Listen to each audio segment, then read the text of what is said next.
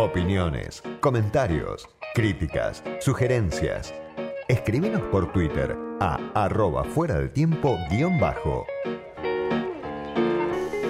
Del otro lado de la línea está ya Ricardo Sidicaro, que es un sociólogo reconocido, investigador del CONICET y autor de libros que generaron mucha repercusión en su momento, como Los tres peronismos, Estado y Poder Económico, editado por Siglo XXI que tengo en mis manos, o La política mirada desde arriba, las ideas del diario La Nación, también un libro que es materia de estudio en distintas facultades. Ricardo, soy Diego Genud, gracias por atenderme. No, hola.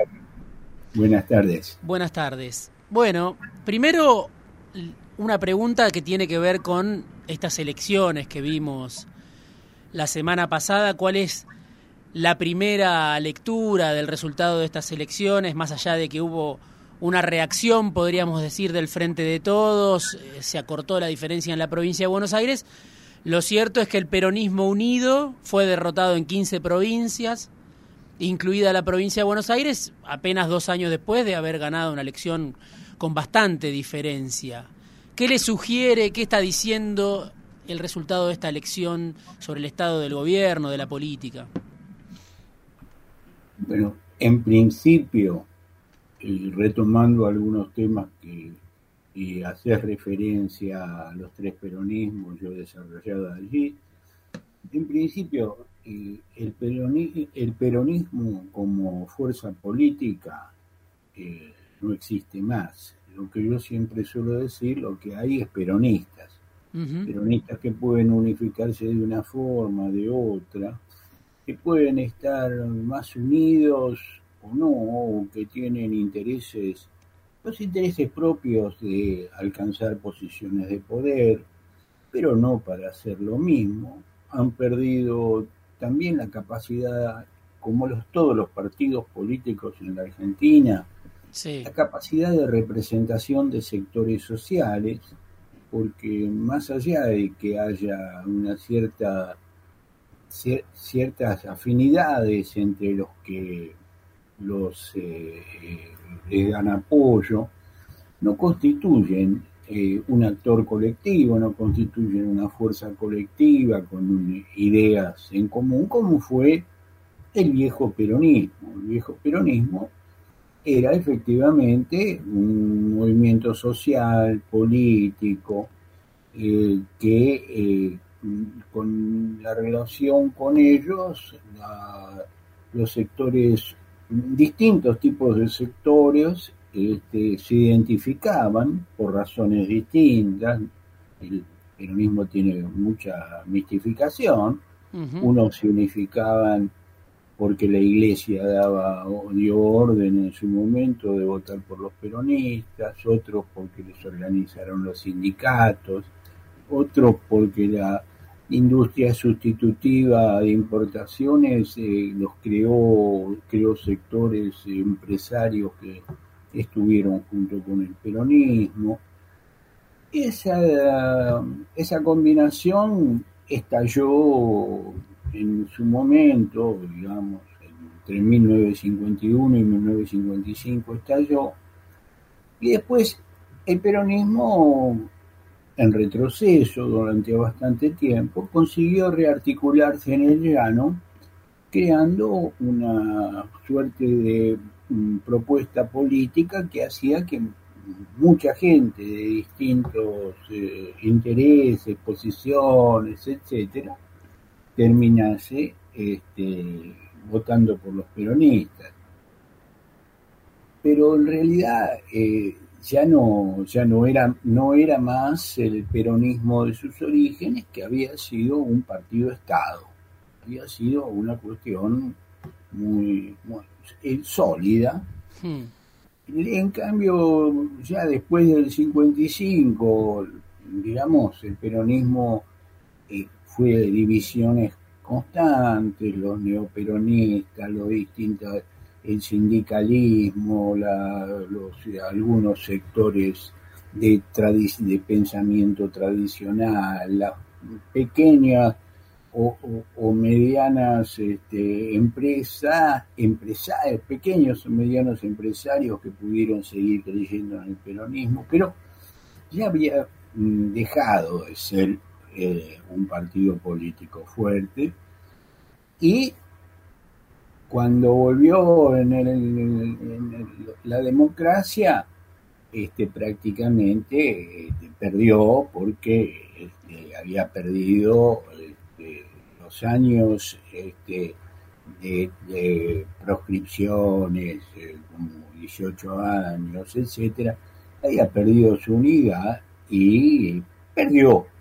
Ricardo, sí. usted en el libro, yo le mencionaba esto en alguna conversación que teníamos por privado antes de la charla, usted califica la etapa del kirchnerismo como la del gobierno de líder sin partido, ¿no? Un poco eh, inscribiendo en este relato que viene haciendo, con un partido ya muy debilitado, Kirchner fue un líder que no tenía partido, dice usted en la última edición de, los tres peronismos.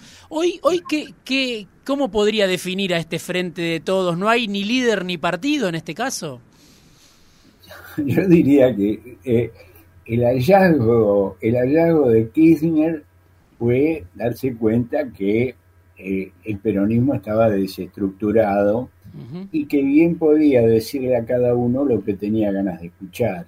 Y en la medida de eso creó eh, lo que yo suelo llamar una suspensión coloidal, es decir, un conjunto, es una fórmula de química, un conjunto de actores que estaban en el mismo lugar, pero que no tenían casi relaciones entre sí, o tenían muy pocas relaciones entre sí, pero sobre todo la posibilidad de tener esas relaciones o tener una identidad, se la quitó el hecho de que ya el peronismo al que llegó Kirchner era el peronismo eh, que había entrado el, el, neoliberalismo en la Argentina. El menemismo fue una forma, como dirían en los años 40, el peronismo cipayo. Sí. Este, y esa situación no, no, se, no se revirtió.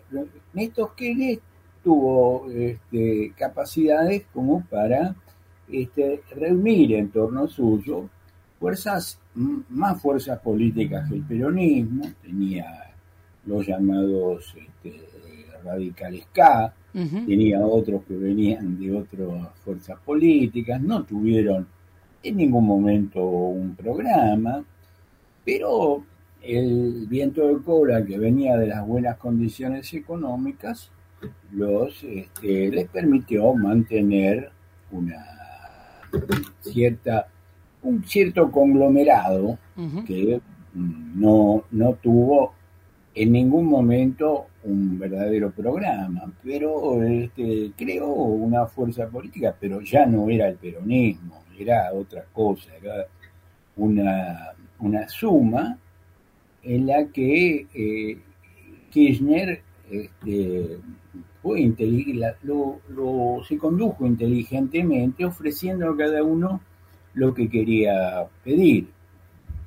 Después de Kirchner, eh, la cuestión ya se hizo más difícil y el final, el, el, la 125 y las condiciones de de conflicto que se fueron generando pusieron una buena parte de la sociedad eh, distanciada ya de este movimiento. Pero uno podría decir que efectivamente el peronismo se pareció a un proyecto de partido, pudo haberse creado quizás este, un partido kirchnerista bien articulado, más parecido a una socialdemocracia y hubiera conseguido este, apoyos importantes. Y después la, evolución siguiente eh, ya no, no dio para que fuesen un partido. Hay mucha gente de identificación peronista que en ningún momento se sintieron este, solidarios con el, eh, kirchnerismo Ahora, Ricardo, hoy, hoy por hoy, con el Frente de Todos que vuelve al poder, ¿no? Después de la crisis del gobierno de Macri, del interregno de Macri, vuelve al poder a partir de una decisión de, de la vicepresidenta Cristina Fernández que lo elige Alberto Fernández como presidente, después vemos que hay dificultades en el poder, cortocircuitos entre ellos, y usted me decía, hoy es más lo que los diferencia que lo que los une a los miembros del Frente de Todos. ¿Usted piensa que esta unidad que hoy vemos es circunstancial y no puede durar?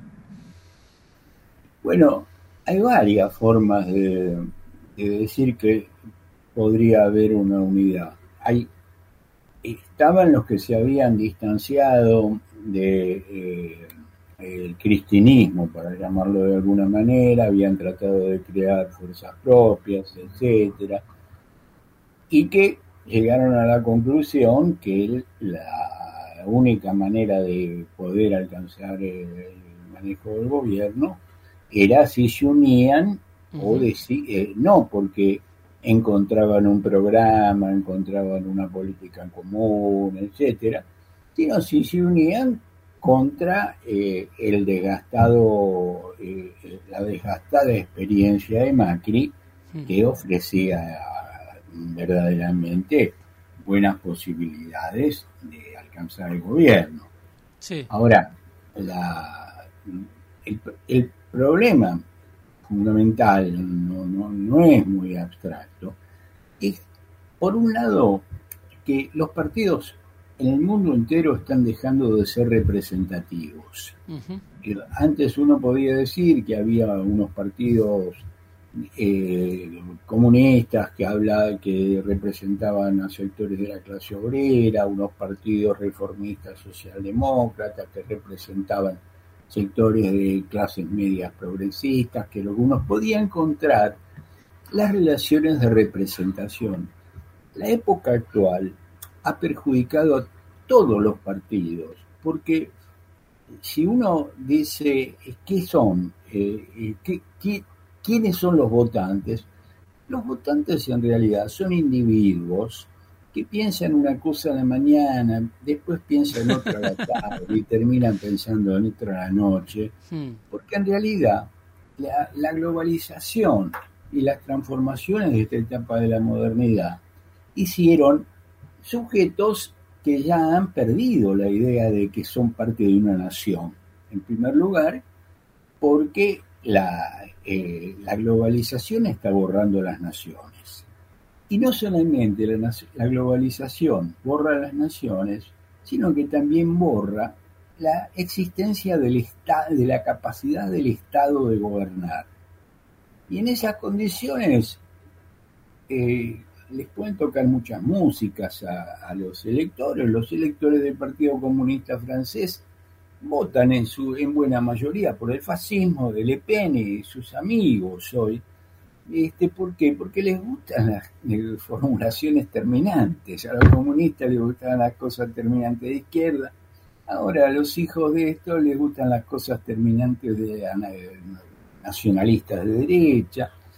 No, la, Argentina tiene una historia mucho más complicada este, de la que generalmente se cuenta. La Argentina fue durante mucho tiempo una república militar. Entre 1930 y 1983 gobernaron todo el tiempo los militares o dejaron unas semidemocracias que este, no tuvieron capacidad de, de construir partidos. En, en, esas condiciones, la, desde el 83 en adelante, la Argentina se encontró con que no, no tenían este, elencos políticos, habían estado montones de, un montón de tiempo, 50 años, sin partidos políticos que funcionaban, porque los prohibían, los, los eh, perseguían a veces, otros se dividían y creaban con banderas distintas, volvían a hacer pequeñas alianzas, pero lo interesante de esto es que no pudieron gobernar tampoco los militares. Mientras que Franco pudo hacer una, dictadura que construyó la nación española, los militares se echaban entre ellos, porque la Argentina, este, ellos, ellos no, no, no tenían capacidad, el, por la falta y debilitamiento del Estado, no tenían capacidad para gobernar. Cuando llegaron los partidos, los partidos tampoco tuvieron capacidad para gobernar. Y estamos todavía ahí, ¿no? En esa escena, me parece. Y estamos en la, en la falta de... No, no se puede tener un país que, le tiene esta historia y luego va a abrir una democracia normal. Ricardo, le pido si me puede esperar en línea un segundito que tengo que hacer una, una tanda muy breve y seguimos charlando, si puede ser. Le agradezco mucho. Fuera de tiempo. Una hora por semana para saber por dónde van la política y la economía.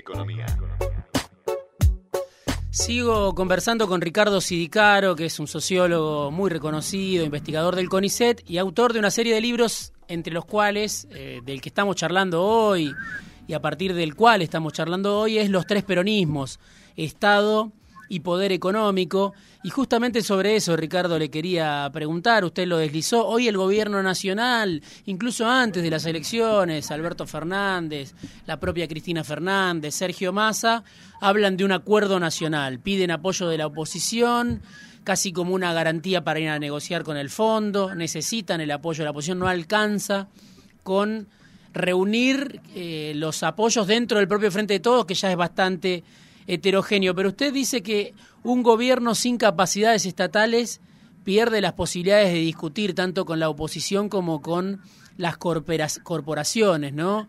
Justamente por esa falta del, Estado. ¿El peronismo está inerme hoy ante el poder económico en la Argentina, usted cree, por esta cuestión de la debilidad del Estado? Mire, para... Vamos a decir algo que no es para nada abstracto, pero eh, si uno piensa que los empresarios eh, argentinos prefieren fugar capitales a este, eh, llevar adelante lo que se llama en términos marxistas una reproducción ampliada del capital, quiere decir que ellos perciben que acá no hay Estado que mm. ellos, ¿qué tienen que hacer? Protegerse con la moneda de otro Estado. Y todo esto que se habla este, sobre el valor del dólar, etcétera, lo único que muestra es que la gente no cree en este Estado. Mm. Y en ese sentido, que se puedan hacer acuerdos, a veces se habla de los acuerdos como se hizo el acuerdo de España cuando este, termina el franquismo, etcétera con esta debilidad estatal es muy difícil. Es cierto que se pueden conseguir eh, eventualmente eh, ciertas eh, ventajas o de estos estados, porque son estados desorganizados y en la medida de eso no solamente suele haber corrupción, sino que también hay formas preferenciales de relacionarse con el Estado y puede haber sectores empresarios que tengan más voluntad en algún momento de este, mm, conversar con el Estado para mejorar eh, situaciones de sectores de la economía, etcétera. Pero en, términos concretos, uno puede decir que eh, el, la Argentina, esa que añoran algunos, la Argentina que dicen que fue hasta el año 30 o etcétera, o incluso un poco después, toda esa Argentina, era una Argentina de una economía muy simple, en, en unas condiciones muy simples y que no creó nunca un verdadero empresariado nacional que se hiciese capaz, eh, fuese capaz de llevar adelante transformaciones estructurales de la economía, las posibilidades que eso pasase, pero mismo cuando se dio cuenta que eso no, no, no estaba pasando en su proyecto, se dio cuenta de que tenía que abrir la economía a las empresas extranjeras, que los distintos los distintos planes de internacionalización de la economía interna no hay muchas razones que hacen que la, eh, Argentina no sea atractiva. El peronismo hizo justicia social, creó condiciones de incorporación a la vida social de la clase obrera, y en ese sentido eso no es algo que deja indiferente a eh, las inversiones eventuales que pueden venir un país, a un país. ¿Y qué pasa del otro lado hoy en la Argentina? ¿no? Porque lo que uno ve es ante las dificultades del peronismo, que incluso se está acostumbrando a perder elecciones en la provincia de Buenos Aires, algo que es toda una novedad de los últimos 10, 15 años, ante la debilidad de ese Estado que usted decía, ante las diferencias ideológicas de los distintos grupos del peronismo, vemos que crece, por lo menos en estas elecciones, hay una oposición fuerte, aparentemente desde el punto de vista electoral, viene de fracasar en el gobierno, Macri, sin embargo, 40, 42%, y yo veía un piso más alto, decía yo, del antiperonismo, no sé si usted comparte o no, pero hay una derecha, a la derecha de, Juntos, donde está Spert, donde está Milei, que son alrededor de un millón de votos entre provincia de Buenos Aires, capital, por fuera de Juntos, ¿no? Ahora, ese, esa experiencia también eh, tiene sus dificultades a la hora de llegar al poder, ¿no? ¿Cómo ve al antiperonismo o al bloque no peronista, a este espacio de lo que hay reunido en Juntos y ahora a esta oposición que le surge por derecha? Se, puede dudar seriamente de la unidad que pueden tener estos sectores. Este, los sectores eh, este, juntos por el cambio o el PRO, como querramos llamarlo, en realidad capitalizaron el disgusto que trajo el funcionamiento de la economía en estos años. Pero no, son tampoco un partido con programas, ni tampoco un partido que tenga bases en la llamada burguesía, digamos, porque esa burguesía está en otro lado, no, no, no está acá. En ese sentido. ¿Dónde está? ¿Eh? ¿Dónde está? está en, está en la economía internacional, está en eh, la especulación, está en la patria financiera, está... No, no, no, no es, no es fácil este, definir hoy con ciertas con las categorías de sectores sociales dónde empieza la clase obrera, dónde eh, termina la clase obrera, dónde está la las clases medias, dónde están este, los sectores que podrían llegar eventualmente a ser el campo moderno, que son parte del sector rural moderno y que no tienen nada que ver con los viejos sectores que a veces se confunden, las viejas llamadas oligarquías. Hay una, la, las sociedades actuales son de una pluralidad de actores que difícilmente uno pueda decir que pueden ser eh, los sostenes de partidos políticos. Si, uno hiciese una, un, análisis de los cambios que se han dado en las mentalidades, en las maneras de ubicarse de, las personas frente a problemas diversos, este, la, idea, las modernizaciones y los atrasos y las, las provincias que se mantienen casi feudales hoy y no tienen nada que ver con esa otra Argentina mucho más moderna. Es decir, hay una heterogeneidad que se está reflejando en esto que eh, sucede con los alineamientos políticos y que dejan de ser los, eh, los tradicionales. Ya nadie, este, si uno pregunta, si uno puede hacerlo, pueden hacerlo ustedes, si uno le pregunta al mozo del café, este, ¿cuándo, murió Perón? Hmm. Nadie lo sabe. Hmm. Si no, no digamos si existió Evita, nadie lo sabe, todo ese tipo de cosas. Muchas veces quedan en la cabeza de algunos analistas este, que aman el pasado, pero las, sociedades se han hecho irrepresentables en la medida de que son tal, tienen tal heterogeneidad que armar un, un programa para un partido como podría ser este Todos por el Cambio, no sé cómo se llama. Juntos por el Cambio, sí. Juntos por el Cambio. Sí. Les va a ser imposible. Ahora, Ricardo, en, esto que usted decía, analistas que aman el pasado, uno, esta semana fuimos testigos de una movilización del peronismo unido, Plaza de Mayo, 49 años del regreso de Perón, del 17 de noviembre, con el presidente como único orador, en una puesta en escena para empoderarlo supuestamente al presidente Fernández.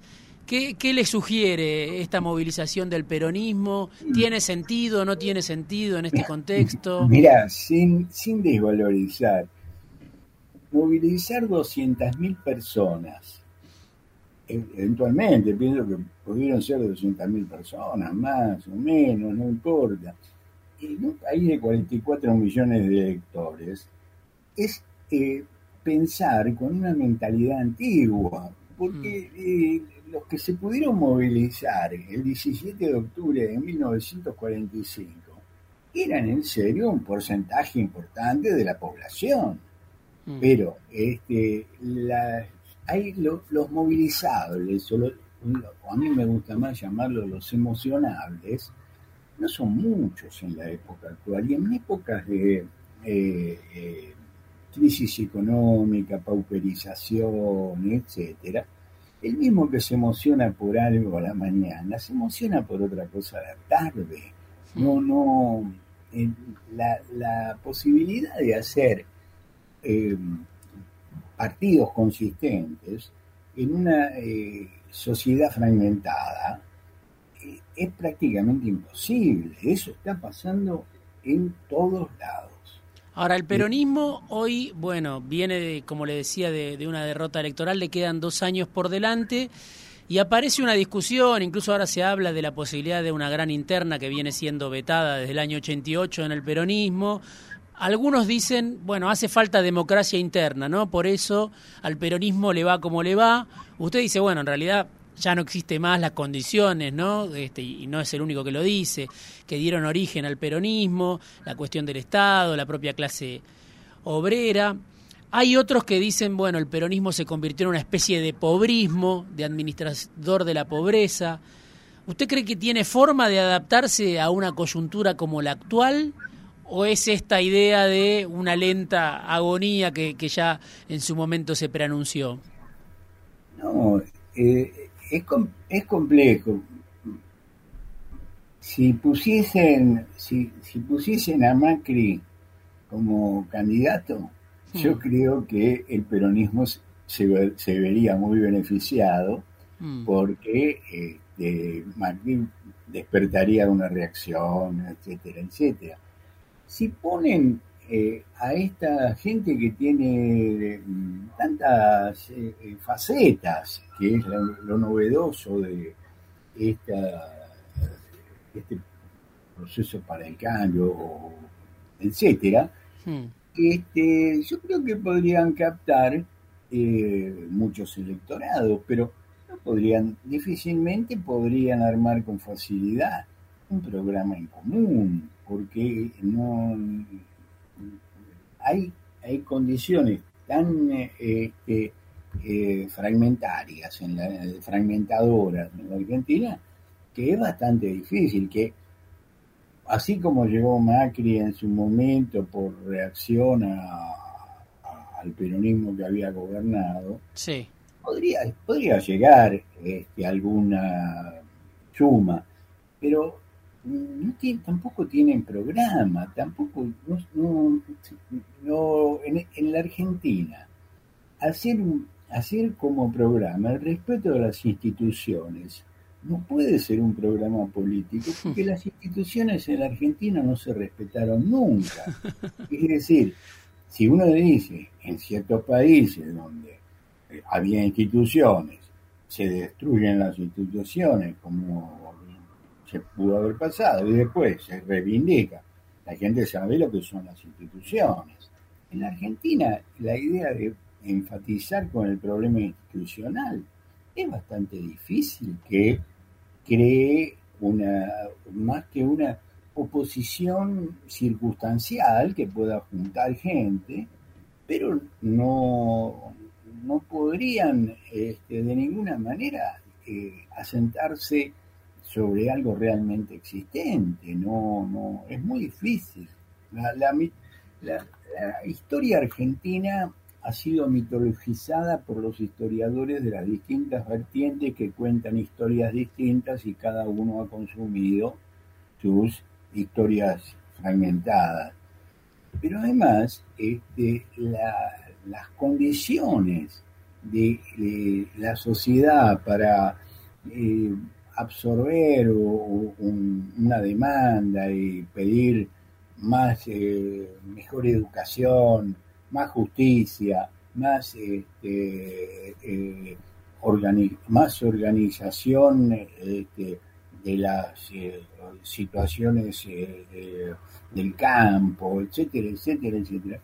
Casi nadie los pide porque no hay instituciones. Las instituciones son muy débiles en la Argentina y el que lo dice es un abogado que mm, es un abogado que le gusta hablar de eso y entonces habla con un lenguaje abogadil, pero que no es una, una demanda de la, de la sociedad. Ricardo, sí. me quedé sin tiempo. Le agradezco muchísimo esta entrevista y este rato que se haya conectado para charlar esta tarde conmigo. Un poco de la coyuntura y un poco de la historia. Bueno, le mando un abrazo. Y, gracias, y que sigan bien. Chao. Un abrazo. Era Ricardo Sidicaro, un sociólogo muy reconocido, de larga trayectoria, investigador del CONICET, autor de Los Tres Peronismos, Estado y Poder Económico. Y también mencionaba yo otro libro también que marcó una etapa, La política mirada desde arriba, las ideas del diario La Nación.